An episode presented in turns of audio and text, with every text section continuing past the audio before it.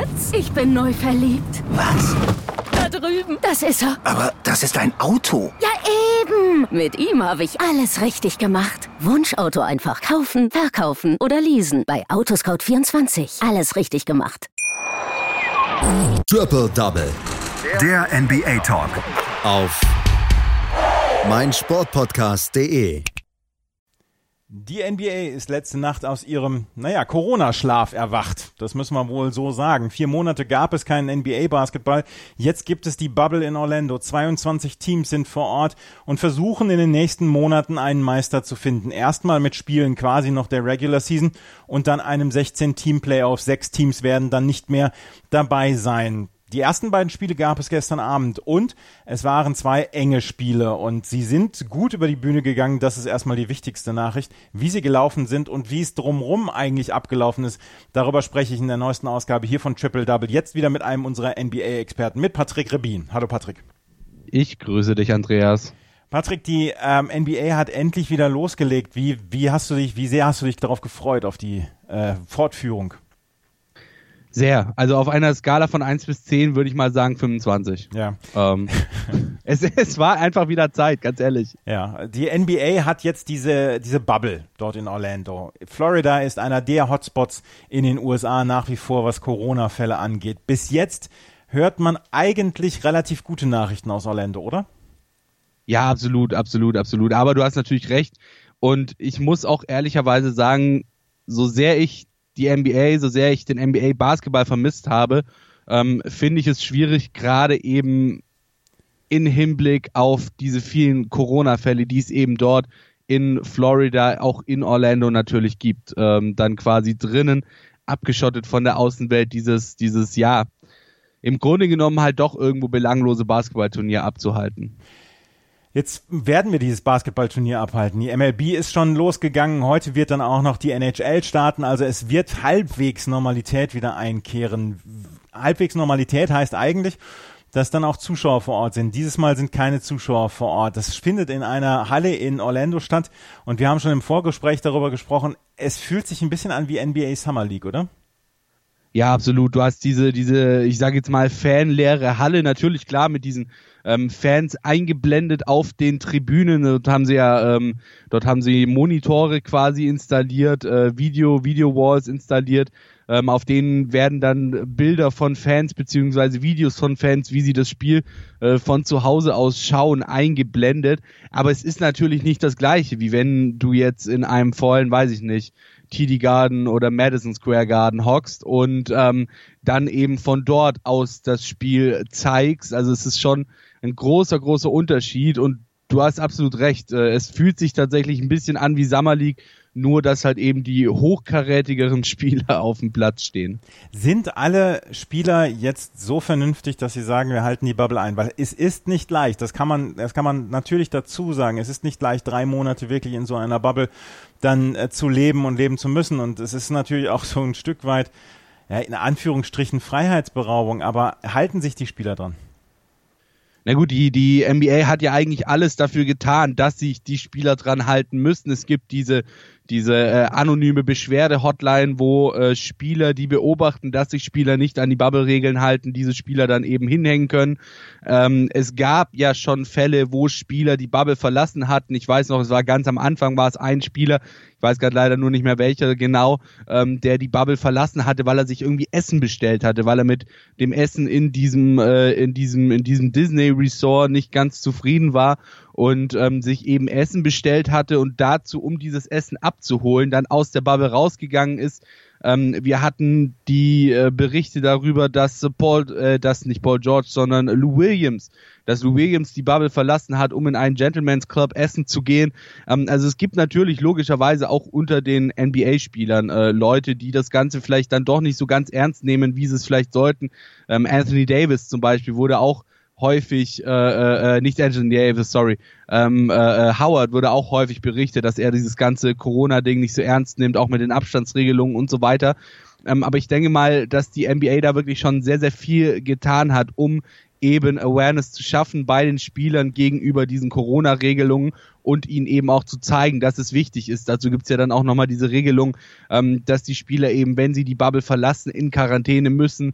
Ähm, je nachdem, also die, die Länge der Quarantäne richtet sich dann ja danach, äh, wie oft sich die Spieler haben testen lassen in der Zeit, äh, in der sie außerhalb der Bubble waren. Äh, prominentestes Beispiel derzeit äh, wohl Zion Williamson von den New Orleans, äh, von den New Orleans Pelicans, der außerhalb der Bubble war wegen eines äh, äh, gesundheitlichen Notfalls in der Familie, sich dann dort allerdings regelmäßig auch hat testen lassen und dementsprechend jetzt auch schon wieder auflaufen konnte gegen die äh, Utah Jazz äh, vergangene Nacht.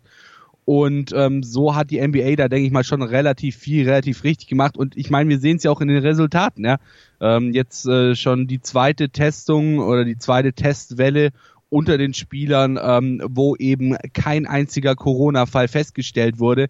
Spannend wird's nur dann, wenn es wirklich mehrere Spieler sind, die die Bubble verlassen.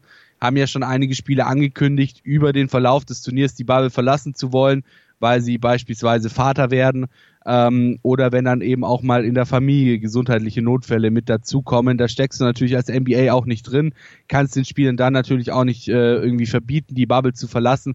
Und ich denke mal, dann wird's auch äh, im Hinblick auf das Turnier, auf die Spieler, die dann eben fehlen könnten, wirklich nochmal sehr spannend. Aber einer wie Rudi Gobert ist geheilt, oder? Also genau, einer ja, wie Rudi Gobert ist äh, geheilt. Äh, war ja der erste Fall damals äh, in der NBA äh, der zweite Fall dann direkt Donovan Mitchell, sein, sein Teamkollege. Aber Rudy Gobert ist geheilt. Gut, wie äh, ernst er das Ganze jetzt nimmt, ich meine, er hatte ja einen sehr, sehr milden Krankheitsverlauf, ähm, das weiß man natürlich nicht. Er ist einer der Protagonisten einer der beiden Spiele der letzten Nacht dann auch gewesen, wie treffend dann auch. Aber lass uns erstmal über die beiden Spiele jetzt sprechen und lass uns erstmal über das Stadtduell sprechen, was in Florida stattgefunden hat. Die LA Clippers ja quasi bei den Los Angeles Lakers. Die Los Angeles Lakers hatten in diesem Spiel Heimrecht und die Lakers haben 103 zu 101 gewonnen, obwohl sie sehr, sehr lange Zeit im zweiten und dritten Viertel dann auch zurücklagen. Ja, absolut. Und ähm, ich meine, über das Battle of LA, ja, da wurde äh, im Vorfeld doch sehr, sehr viel berichtet und vor allem auch sehr, sehr viel gelästert. Die Clippers, so viele ähm, hätten keine Chance gegen LeBron und Anthony Davis. Äh, sie seien zerstritten und durch das Fehlen von Lou Williams, der ja momentan noch in Quarantäne sitzt, äh, ja, seien sie ohnehin, äh, seien die ohnehin geringen Chancen auf den Sieg dann nochmal weitergefallen. Doch die Clippers, die hatten richtig Bock, das merkte man ihnen an. Ähm, die Clippers hatten richtig Bock zu spielen und auch richtig Bock ihren Kritikern zu zeigen, dass sie falsch lagen. Ähm, sie legten ein wahnsinnig couragiertes Spiel gegen den Top-Favoriten auf. Und ja, Anthony Davis äh, fasste das äh, nach dem Spiel dann einfach wunderbar zusammen. Er hat äh, nach dem Spiel gesagt, es fühlte sich an wie ein richtiges Spiel. Zwei Teams, die kämpfen äh, ich kann mich dafür, dass es das erste Spiel war, absolut nicht beschweren. Das waren seine Worte nach dem Spiel. Und ähm, ja, er hatte dann nach dem Spiel auch wieder allen Grund zum Lachen. Die Lakers, die kamen zwar besser ins Spiel, Anfang des zweiten Viertels führten äh, die Jungs in Purple and Gold mit äh, 37 zu 24, aber das zweite Viertel, ja, das war so ein bisschen das Schicksalsviertel der Lakers. Am Ende standen sie mit leeren Taschen und dicken Backen da. Ende des zweiten Viertels, Anfang des dritten Viertels wollte ihnen nämlich absolut nichts gelingen. Sie beendeten das zweite Viertel mit 1 und 10 äh, und starteten mit null aus neun äh, Punkten in das dritte Viertel.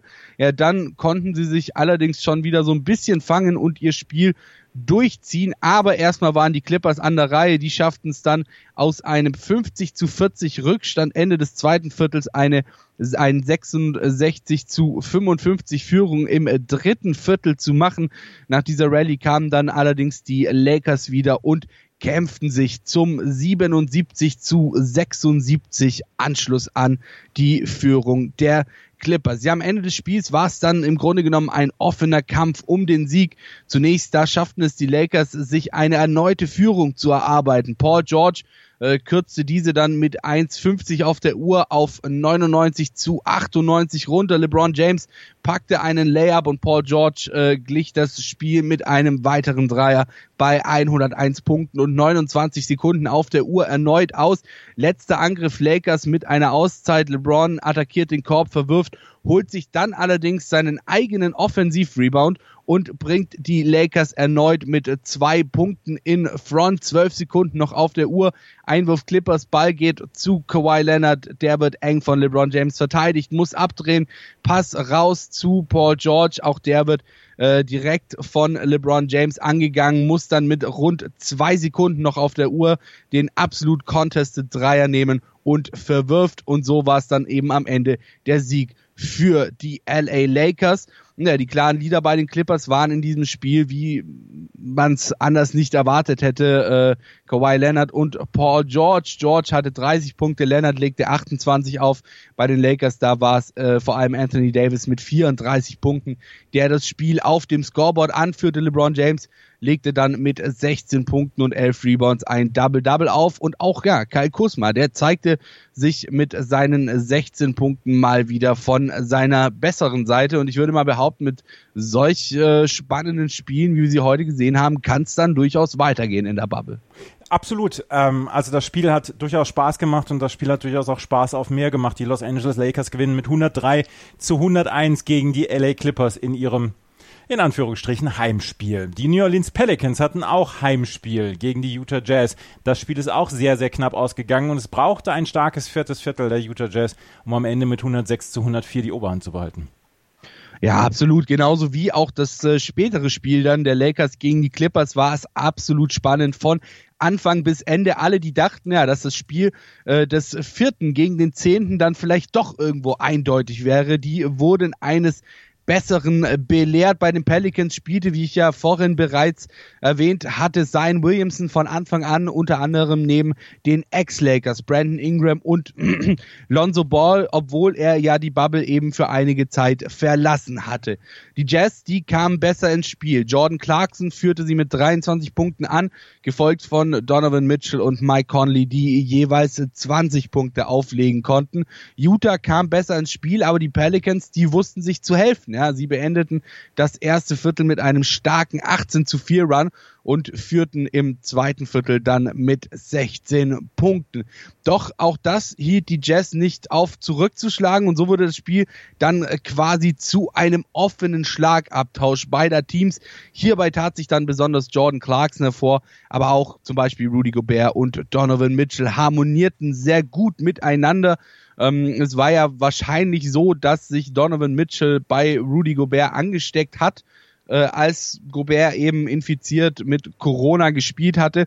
Und dementsprechend war es dann wohl auch in der Zwischenzeit äh, die Luft zwischen den beiden äh, nicht ganz so gut, aber äh, auf dem Spielfeld, äh, auf dem, auf dem äh, Basketballcourt, da taten sich dann eben wieder die altbekannten Synergien zwischen eben Rudy Gobert und Donovan Mitchell hervor. Ja, ähm, allerdings mussten sie sich auch strecken, denn auch die Pelicans, die ließen nicht locker und wollten den wichtigen Sieg im ersten Spiel direkt mal als Ansage an die noch nicht qualifizierten Teams im Westen mitnehmen.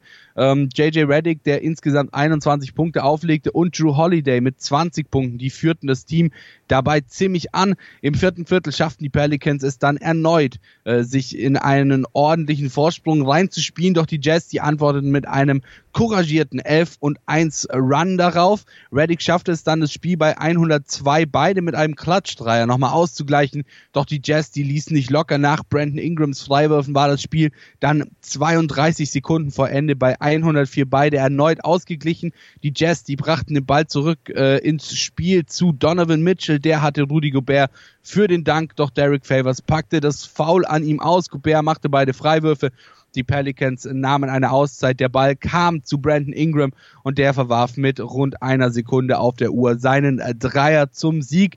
Zwar konnten die äh, Pelicans sich dann nochmal den Rebound holen, bekamen den Ball allerdings nicht einmal, äh, nicht noch einmal in der Zeit zum Korb. Die beiden ersten Spiele der Bubble, der NBA Bubble, sind über die Bühne gegangen. Heute gibt es weitere sechs Spiele, morgen dann fünf Spiele und sehr viele Spiele dann auch zu Deutsch, Deutschland verträglichen Zeiten, oder? Das, das ist einer der Vorteile der Bubble. Absolut, das ist wunderbar. Vor allem, du hast halt keine West Coast Spiele, heißt, äh, du hast die, die Spiele um 4.30 Uhr nicht, die natürlich für uns hier ähm, mit die schlimmsten sind. Und äh, es ist absolut der Wahnsinn. Wie gesagt, gestern ging es ja um äh, 0.30 Uhr los. Äh, jetzt äh, heute zum Beispiel geht schon um 20.30 Uhr los mit Orlando gegen Brooklyn. Dann zwei Spiele um 22 Uhr, ein Spiel um 0.30 Uhr, eins um zwei und eins um drei. Das ist alles wunderbar vertretbar. Und wir werden in den nächsten Wochen auch wieder regelmäßig bei äh, Triple Double hier darüber sprechen. Aber ihr solltet auch Stand jetzt abonnieren, unseren ersten Podcast des Tages, unseren ersten Sportpodcast des Tages. Da wird auch die NBA immer wieder ein Thema sein. Das war Patrick Rebin mit seiner Zusammenfassung der ersten beiden Spiele dieser NBA-Bubble. Danke, Patrick. Sehr gerne. Triple Double Der NBA Talk. auf meinsportpodcast.de. Schatz, ich bin neu verliebt. Was? Da drüben. Das ist er. Aber das ist ein Auto. Ja, eben. Mit ihm habe ich alles richtig gemacht. Wunschauto einfach kaufen, verkaufen oder leasen. Bei Autoscout24. Alles richtig gemacht.